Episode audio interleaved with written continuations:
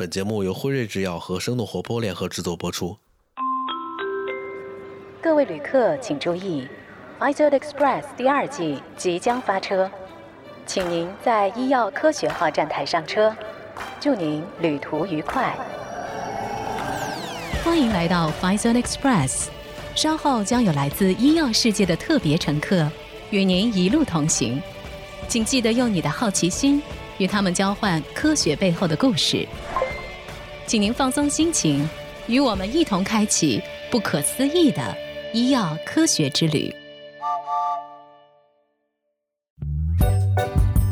欢迎搭乘今天的 Pfizer Express，我是与你一路同行的梦一。Hello，大家好，我是列车长妮娜。嗯，录制这期节目的时候啊，是清明节假期刚刚过去，不知道妮娜你在这个小长假里出去玩了吗？呃，确实去了，然后去了一个南方的城市，然后深圳，总体的感觉是挺好的。但是其实有一个，就是到了深圳之后吧，因为是个南方的空气比较清新，然后呢，整个城市的感觉也比较湿润，所以呢，就是这个皮肤的问题，包括是平时在北京会有一些春季换季出现的这种打喷嚏啊、眼睛痒，然后包括这种鼻炎的情况，其实到了这个深圳之后却好很多。就是我发现很多人都会有这样的，好像换了一个地方，自己的这种各种的表现都会有很强烈的不同啊。而且到了春天的这个季节，还有专门的一个词儿来形容春天的各种不适的症状，叫做春敏。对，其实我还专门去查了一下这个资料，就是所谓咱们的春敏啊，其实并不是真正意义上的过敏，嗯而是呢这个皮肤对外界不适应所表现出来的各种皮肤的应激性的一些反应，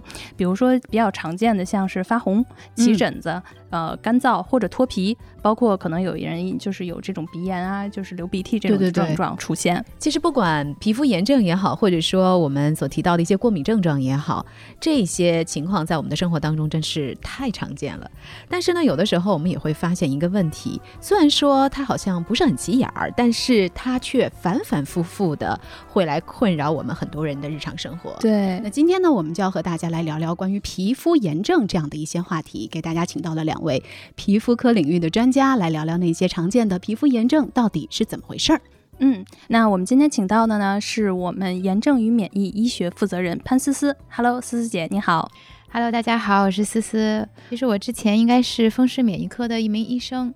然后后来来到了辉瑞这家企业，做过不同的领域，做过风湿免疫领域，做过抗感染领域，然后现在呢又接触到了这个皮肤领域，所以可以说是和炎症免疫是比较有渊源的。嗯，欢迎思思。对，然后还有一位呢，嘉宾是我们医学部皮肤科负责人李天，天哥你好。大家好，哦，我叫李天，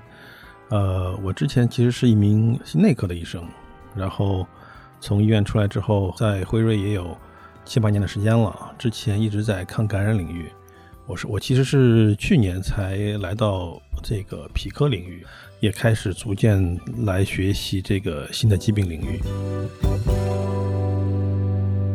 欢迎两位来到我们今天的节目。首先呢，想问问两位，你们平时自己或者说是家人有没有遇到过类似于过敏或者是皮肤炎症方面的一些困扰吗？自己有吗？嗯，其实我本人就会有过敏性鼻炎，啊我应该是从小学的时候，呃，开始出现这种症状，后来被诊断是过敏性鼻炎。所以最典型的症状就是，一旦到了春季，就会有鼻塞呀、流鼻涕、打喷嚏，然后那种喷嚏就是一打就会连续十几个的那种，你打一身汗。然后曾经在医院里面做过好几年的治疗，后来长大了学医了，才知道说，哎，这个叫过敏性鼻炎。嗯，哦，然后医生会跟我说，说你这个如果每年都会反复发作的话，就建议我说提前可以用一些预防性的治疗，避免它把症状加重。所以这几年基本上遇到这个季节，我都会预防性的喷一点药。那李天老师呢？我自己倒没有什么皮肤方面的困扰了，但是我家人，我爱人他其实每一年都会有季节性的过敏性鼻炎，而且他是那种症状是比较重的。呃，二月份到四月份这个阶段，他基本上都需要到医院里开很多这个抗过敏的药物。然后，比如说在外面暴露时间过长之后，他的那种卡他症状就比较严重，什么症状？就是眼泪、鼻涕，然后皮肤还会出现一些呃像那种针尖儿一样的那种红疹子。哦，哦，它是有个学名吗？您刚才说的是？卡他症状，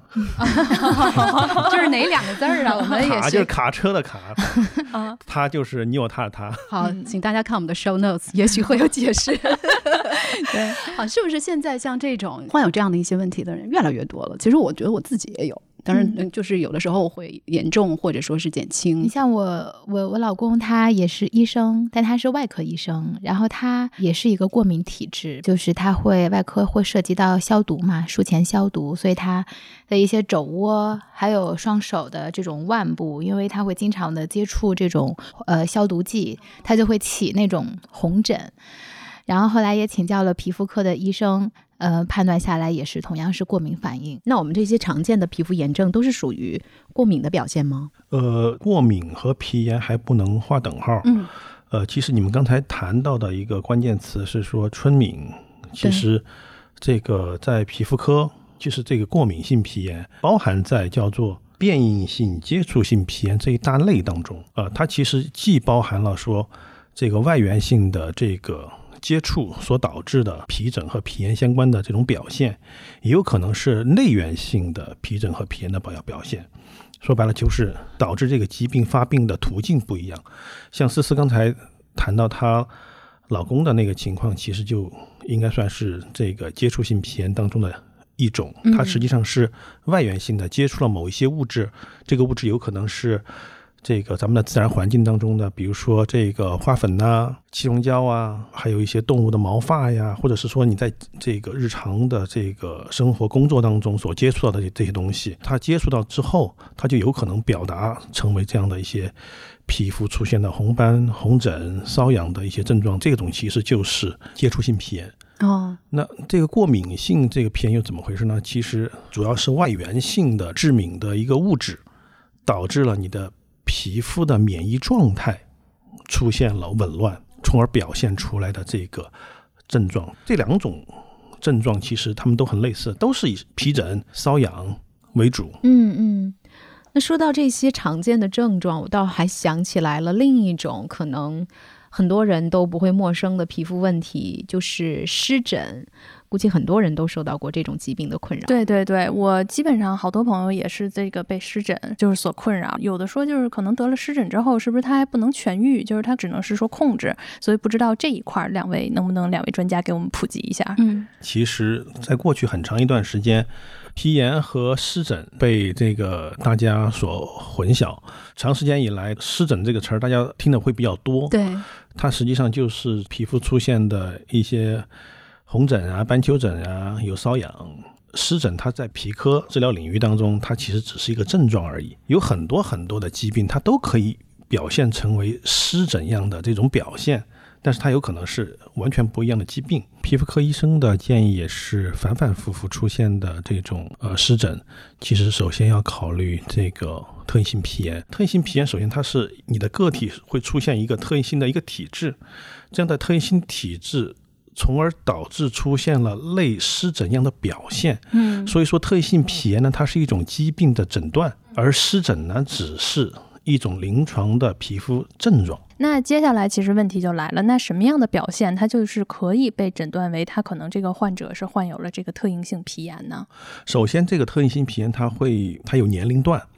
通常啊，在这个宝宝出生之后到两个月就出现了头面部，进而进展到躯干或者四肢的一些红斑、红疹，伴有明显的瘙痒的话，同时再有一些血液学的指标，比如说是酸粒细胞的增加呀、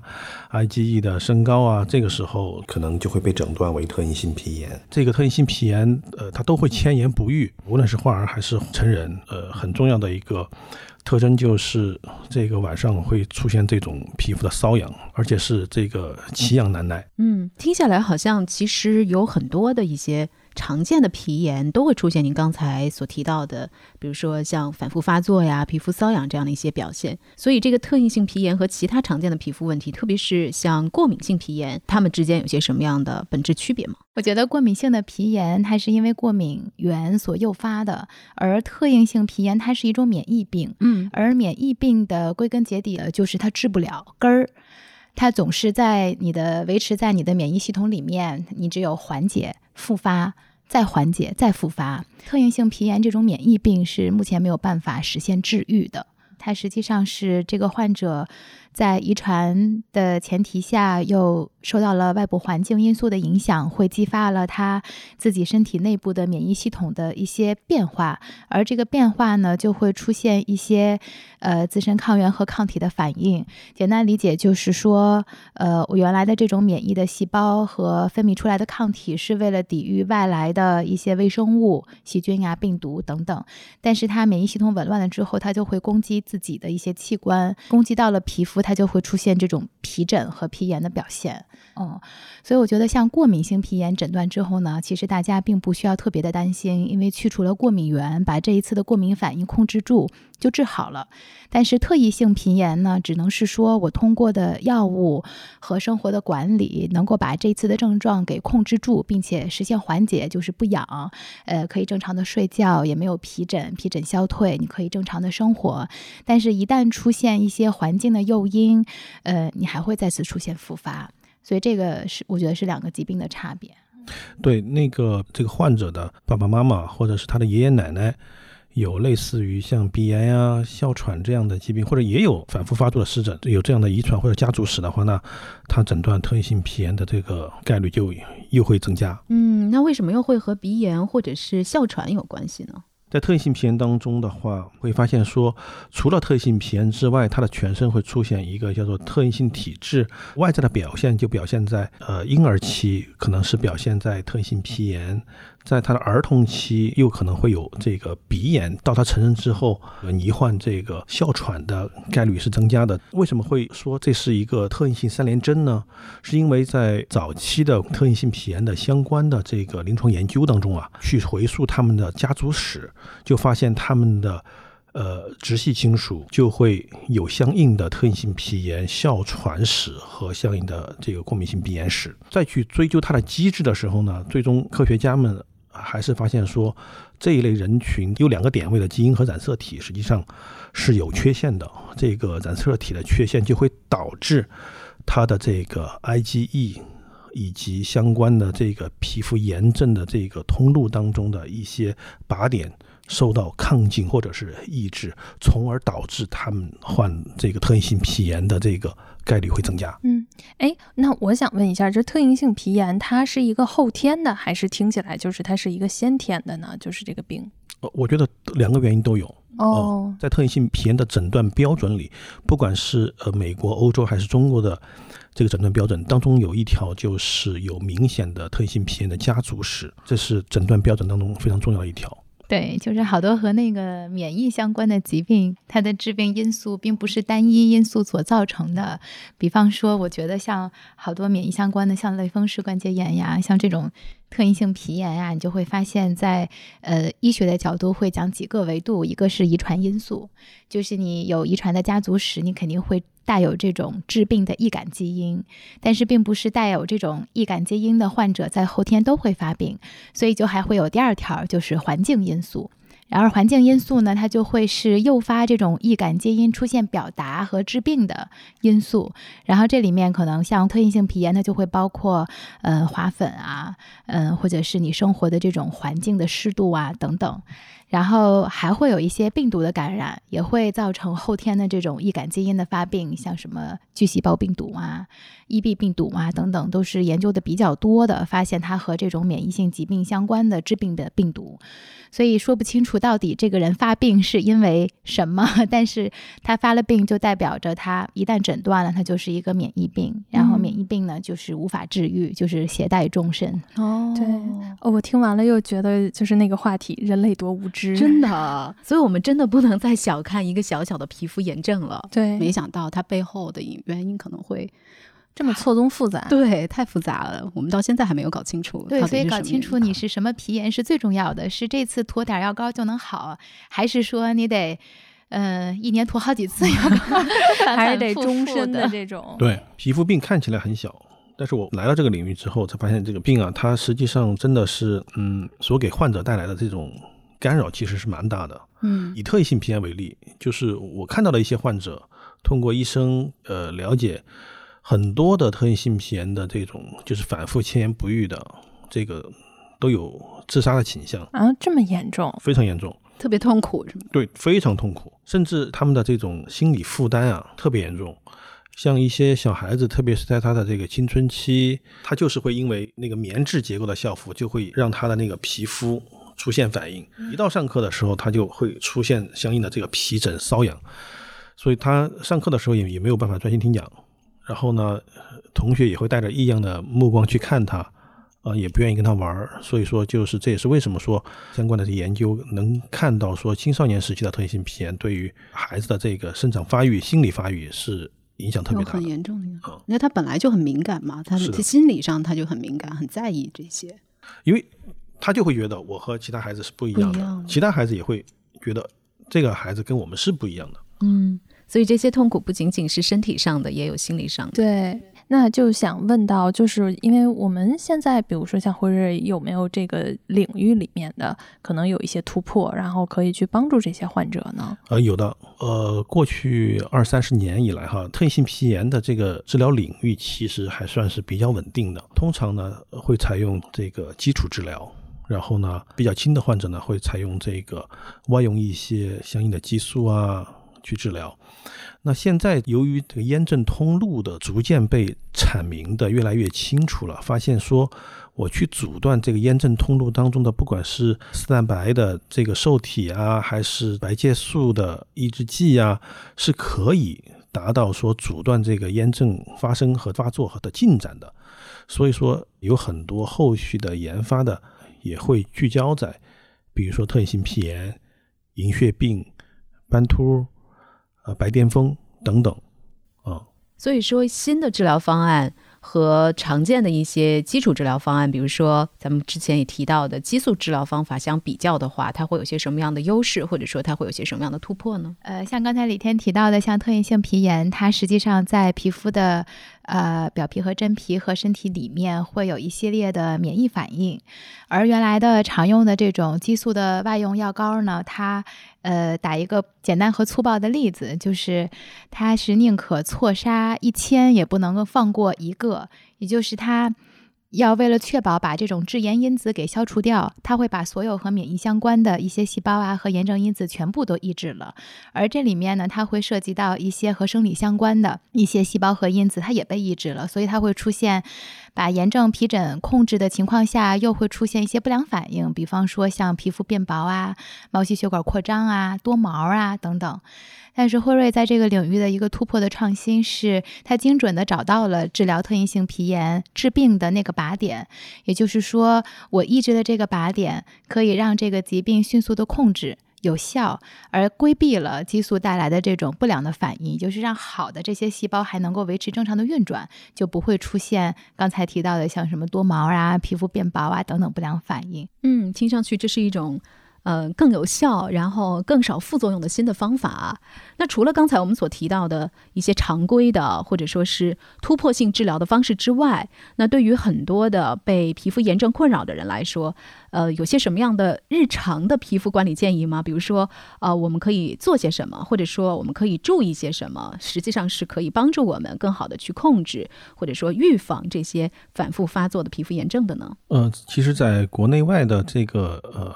关于特异性皮炎的指南当中，就明确提到了说，特异性皮炎是需要进行长期规范的系统的管理的。第一，首先要明确一点，特异性皮炎它是一个终身性的疾病，它是需要被长期管理的。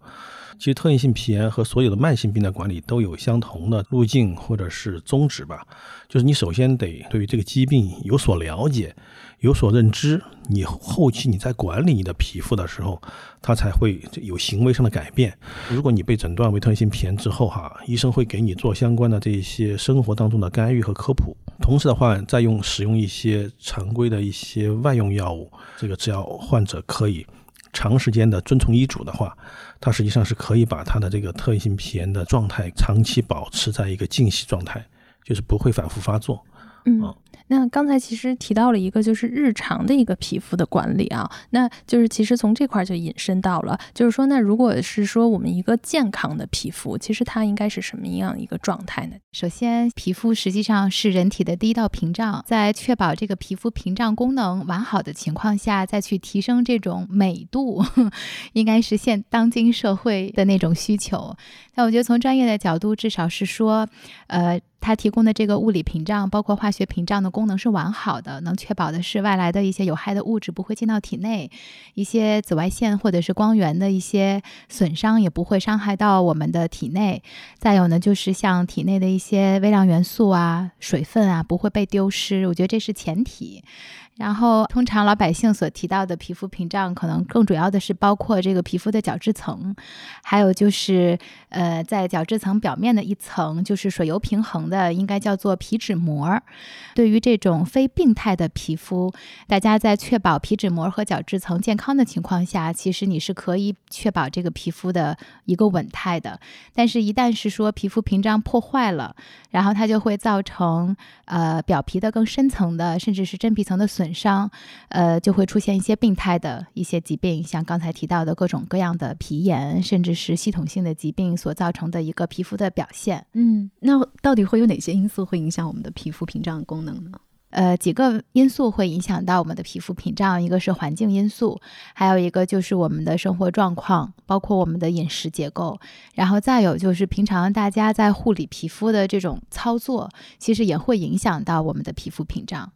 嗯，因为现在呃，其实好多女生会担心自己的皮肤清洁度不够，然后反而会造成的是说我清洁过度，然后就会让。刚才提到的这个皮脂膜，甚至到下面的这个角质层都会出现损伤。有的时候，它会把你皮肤表面的一些油脂过度清洁之后，那皮肤自身会认为是说我太干了，它就会激发这个叫皮脂腺，它会分泌更多的油脂来保护我们的皮肤。所以，我觉得最重要的是说，大家先判断一下自己的肤质是一个什么样的呃肤质，来选择一个比较好的清洁的频率。呃，有一个皮肤科。或者专家给我们做科普的时候，就会说，呃，干性皮肤会建议是说，你的呃早晚，呃，你可以晚上用洗面奶，但是早晨就不要用了。嗯，就清水就好。对对对，然后洗面奶的选择会建议用那种没有泡泡的洗面奶。但是像油性的皮肤呢，它会建议早晚都用。然后你可以倾向于选有泡泡的洗面奶，它会洗的比较干净，因为你的油脂分泌比较旺盛。然后像敏感肌，他就建议不要用洗面奶了。所以我觉得清洁的那个目的是把皮肤表面的脏东西清洁掉，而尽可能的不影响自己的水油平衡。因为之前就是有的时候，我跟我身边的那个朋友也是，就是在皮肤清洁的时候，当时还会买一些仪器，就是前一阵儿特别风靡的，比如说像洗脸这种的。但是也确实就是我们用完了之后，可能它会出现多多少少面部的一些问题，所以这个应该是也是过度清洁去造成的，是吧？有的时候红肿，或者它就是洗完了之后它更干，就是反而这个皮肤。我觉得这个也是之前跟一个皮科专家在聊天的时候得到的一个信息的反馈，就是之前特别风靡。的这种清洁洗脸仪，在它呃上市之后，大概半年到一年的时间，它在门诊接诊了特别多的呃敏感肌的患者，然后皮肤屏障破坏，呃基本上会有出现四个特点。如果你的皮肤出现了红、呃痒、干，或者是掉皮，或者是几个症状同时出现，那你的皮肤屏障一定是。被破坏了。然后当时呢，这个洗脸仪其实从理论和依据上面，它是可以帮助到呃消费者去清洁皮肤、做皮肤管理的。但是呢，因为它是手持的，它的效果会取决于你的力度，然后你的手法以及你的频次。而这个呢，前提也是刚才谈到的，你不同的肤质其实对它的需求度是不同的。所以我觉得这块儿呢，一呢，首先判断自己是什么样的皮肤的条件。二呢就是科学护肤，三呢就是理性种草，哎，特别好。对对对，还是先了解清楚自己的需求，然后再决定自己适不适合购买。对，那除了刚才我们所提到的不要过度清洁之外，还有些什么其他我们可以注意到的方面吗？呃，其实像一些比较好的一个生活的状态，包括饮食结构，对于皮肤来说也是非常重要的。有一句话是我呃，自己受用度很高的。一个呢是刚才谈到的，呃，外部的清洁呀、保湿啊、护肤啊，是你能够做得到的。还有一句话就是内服，因为有一个皮肤科医生曾经告诉我说，你外面怎么涂和怎么保湿，它只能够作用于你的表皮层，呃，其实并不能够补充你的真皮层。而唯一的一个办法能够保护你的真皮层的水分，就是喝大量的水和吃更多的水果和蔬菜。然后像现在年轻人的这种熬夜呀，呃，不太注意防晒呀，其实也会影响到我们的皮肤状况。所以就是保持一个呃健康的生活方式，呃，不熬夜。然后，呃，科学的防晒。嗯，从刚才思思的介绍当中啊，我们听到了几个关键词儿，一个是清洁，一个是防晒，还有健康生活方式，当然还有保湿。呃，其实关于保湿，我是有一个问题比较好奇，就是保湿和补水这两个说法到底是属于一个概念呢，还是说它们各有不同的意思呢？那个我记得有一个皮肤科的医生，呃，是这么给我解释这个关于保湿和补水的。大约人体百分之二十的体液都是在保存在你的这个皮肤以及皮下的，人总共只有五六千毫升体液嘛，所以说补水补水的话，就像刚才思思说的，你呃只能通过大量的饮水这个去补充这个皮肤这个脏器它所需要的一个水源。第二个，在皮肤疾病，不管是皮炎还是湿疹还是任何形形式的这个皮炎，它都会有。皮肤屏障的破坏就会导致水分的过分的流失，这样就会导致什么呢？就皮肤干燥，呃，有皮屑等等的这样的一些呃皮肤症状会发生。皮科的基础治疗当中就会去使用什么这个炉甘石洗剂啊、保湿霜、保湿油啊、乳剂啊等等。它其实最大的一个理论依据就是说。它做好一个外源性的一个皮肤屏障，所以说只要你没有什么皮肤病，皮肤科医生的这个 这个认知是说，这个保湿保湿其实是保不了湿的。哦，它只对它只是会让你觉得感觉很舒服，其实就跟你去洗把脸的效果是一样的。大家可以看一看自己的，特别是女性啊，看一看自己化妆台上 是不是有有一些东西可以整合一下。对，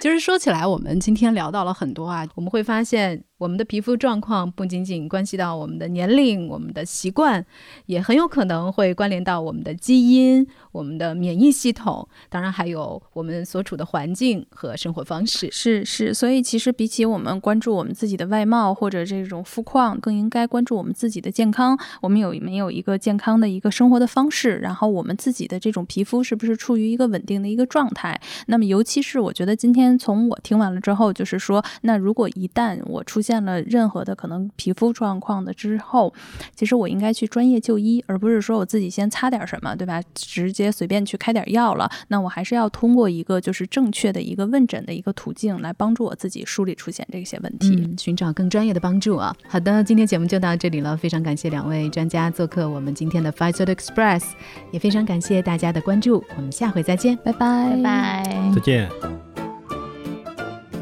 各位旅客请注意，本趟 Pfizer Express 即将到站，感谢你的一路陪伴。如果你喜欢今天的旅程，可以分享给你的朋友，或者在评论区给我们打分留言。如果大家想要和我们一起讨论更多关于科学与健康生活，或者加入辉瑞，可以关注微信公众账号“辉瑞制药招聘”。Pfizer Express 期待与你再次踏上不可思议的医药科学之旅。我们下次再见。